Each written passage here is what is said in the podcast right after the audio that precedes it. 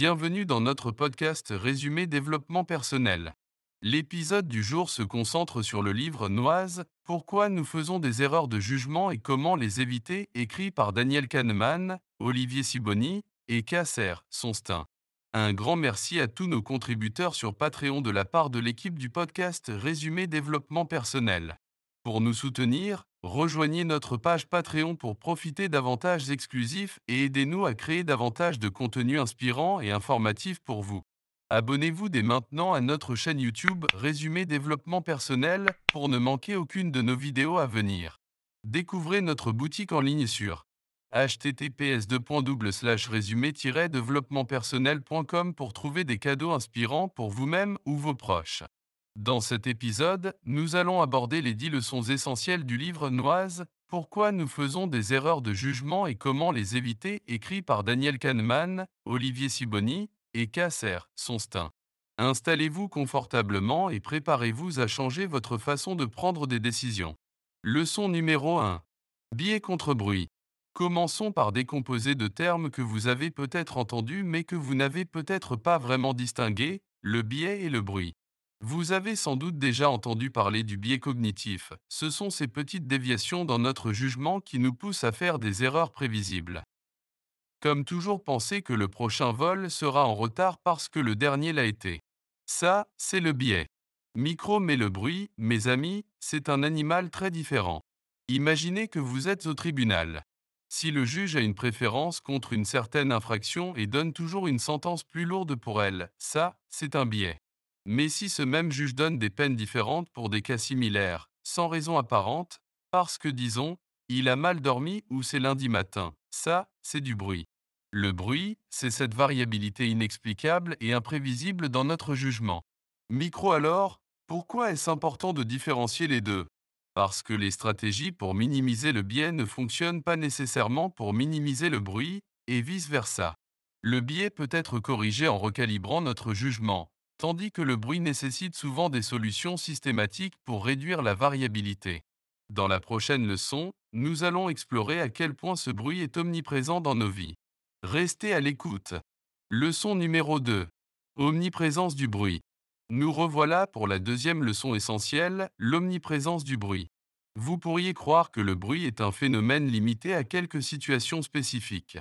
Eh bien, vous seriez surpris de savoir à quel point le bruit s'infiltre dans toutes les facettes de notre vie.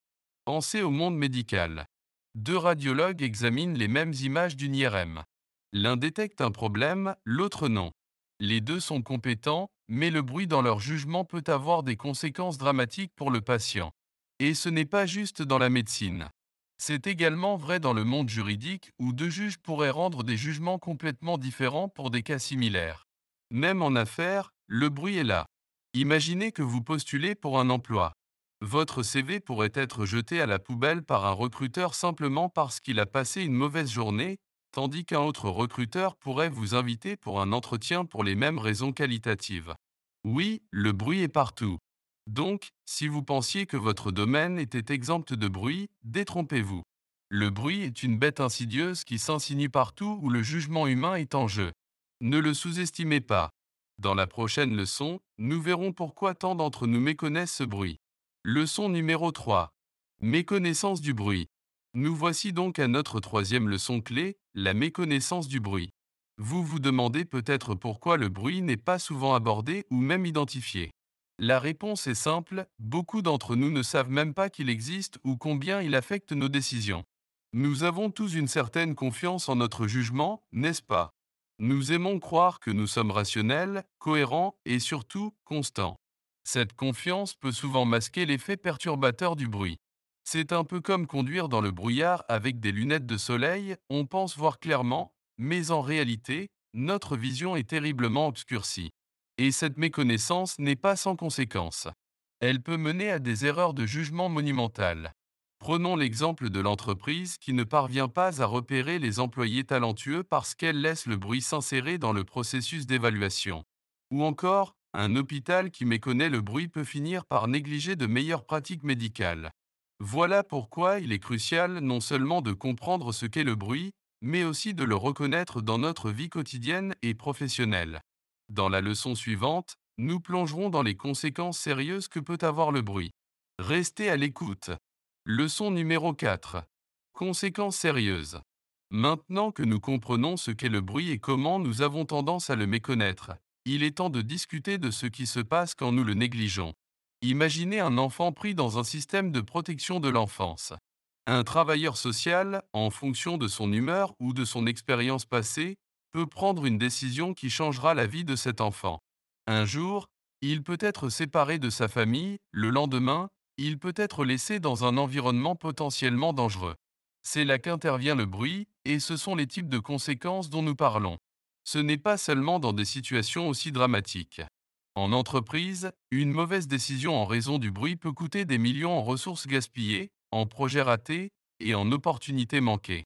Et que dire des erreurs médicales, potentiellement fatales, dues au bruit dans le diagnostic ou le traitement? Le bruit n'est pas juste un irritant mineur. Il a des conséquences sérieuses et souvent irréversibles.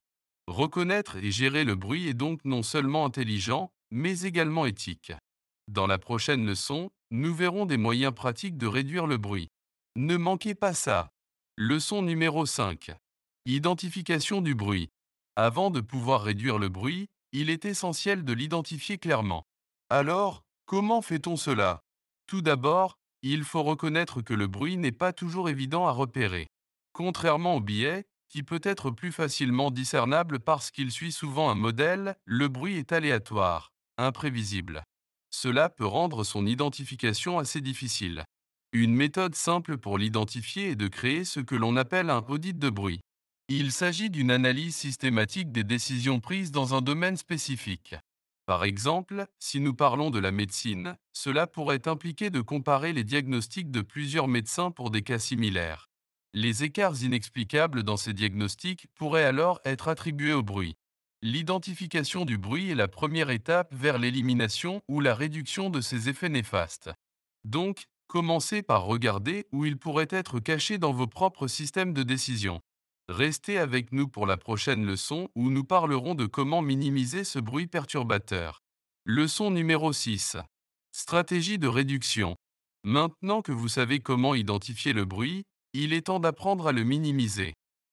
Alors, quelles sont les meilleures façons de le faire? Premièrement, standardiser les processus. Si vous êtes un juge, avoir des directives claires pour les types de peines à infliger pour des crimes spécifiques peut réduire le bruit. De même, dans un environnement professionnel, avoir des critères d'évaluation clairs peut limiter les effets du bruit dans les décisions de promotion ou d'embauche. Deuxièmement, diviser la prise de décision en étapes. Prenez chaque facteur en compte de manière isolée, évaluez-le, puis combinez les évaluations pour arriver à une conclusion. Ce processus peut aider à limiter l'impact du bruit en forçant la rationalité et la cohérence dans le processus de prise de décision. Enfin, utilisez des outils et des algorithmes pour aider à la prise de décision. Ceux-ci peuvent servir de garde-fou, éliminant le bruit humain que même le meilleur d'entre nous peut introduire. Restez à l'écoute pour notre prochaine leçon où nous aborderons les limites de ces stratégies. Leçon numéro 7. Travail en équipe. L'une des façons les plus efficaces de réduire le bruit dans la prise de décision est de ne pas travailler en solo. Vous vous demandez comment le travail d'équipe peut aider? Écoutons. Premièrement, le travail en équipe permet une variété de perspectives. Chaque membre apporte sa propre expérience et ses propres biais, ce qui peut aider à contrebalancer les effets du bruit que chaque individu pourrait introduire. Imaginez ceci comme une sorte de moyenne de la sagesse. Deuxièmement, le simple fait de discuter d'une décision avec d'autres peut aider à identifier des zones de bruit que vous n'auriez pas remarquées autrement.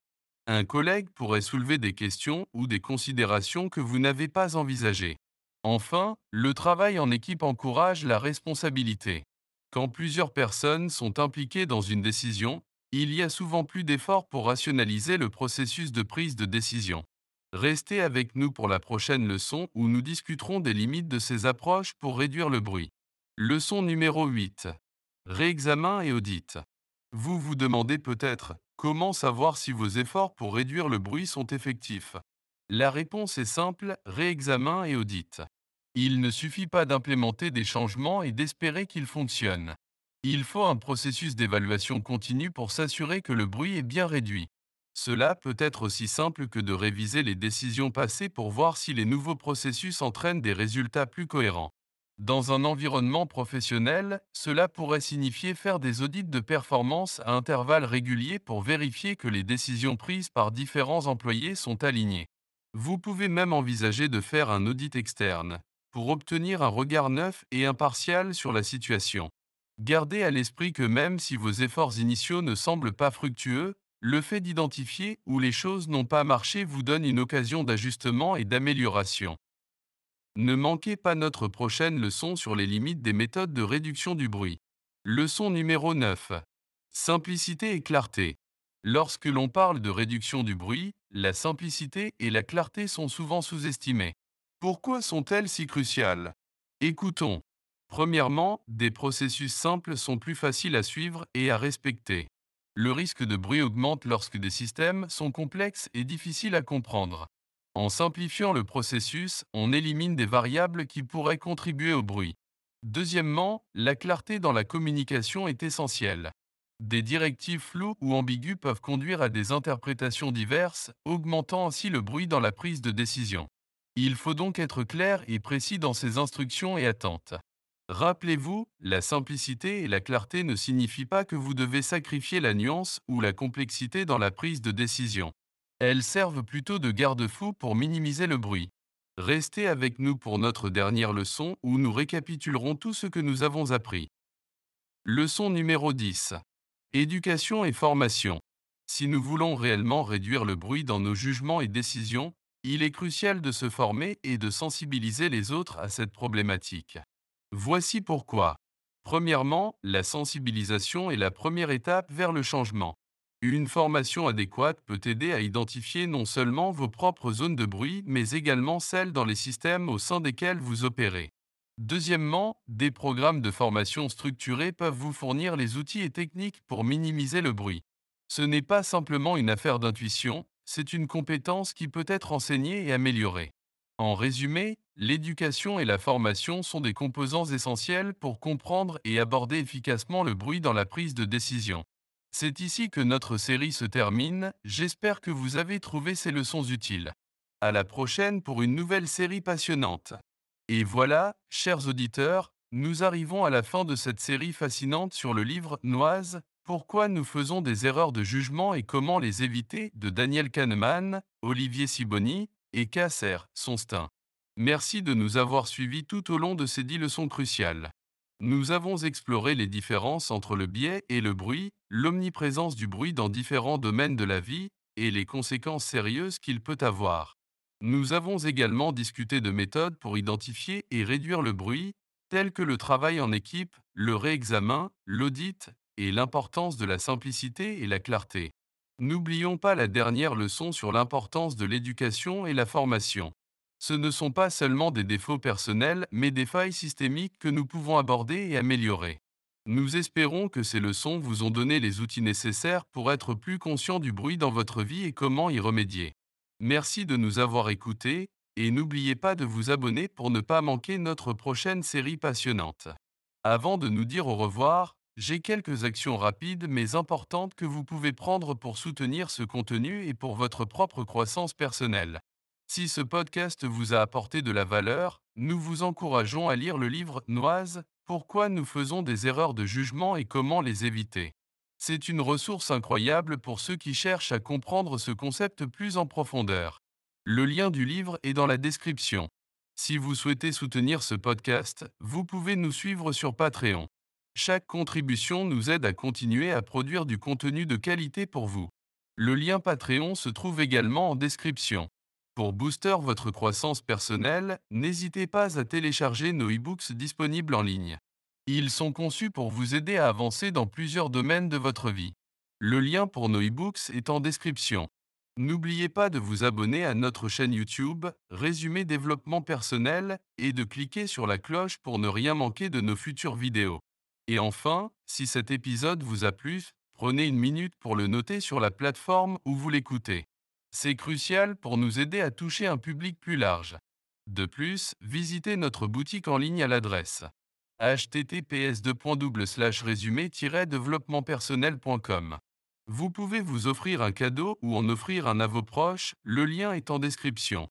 Si cette vidéo vous a été utile, n'hésitez pas à mettre un j'aime et à partager massivement. Merci pour votre soutien et à très bientôt pour une nouvelle série passionnante.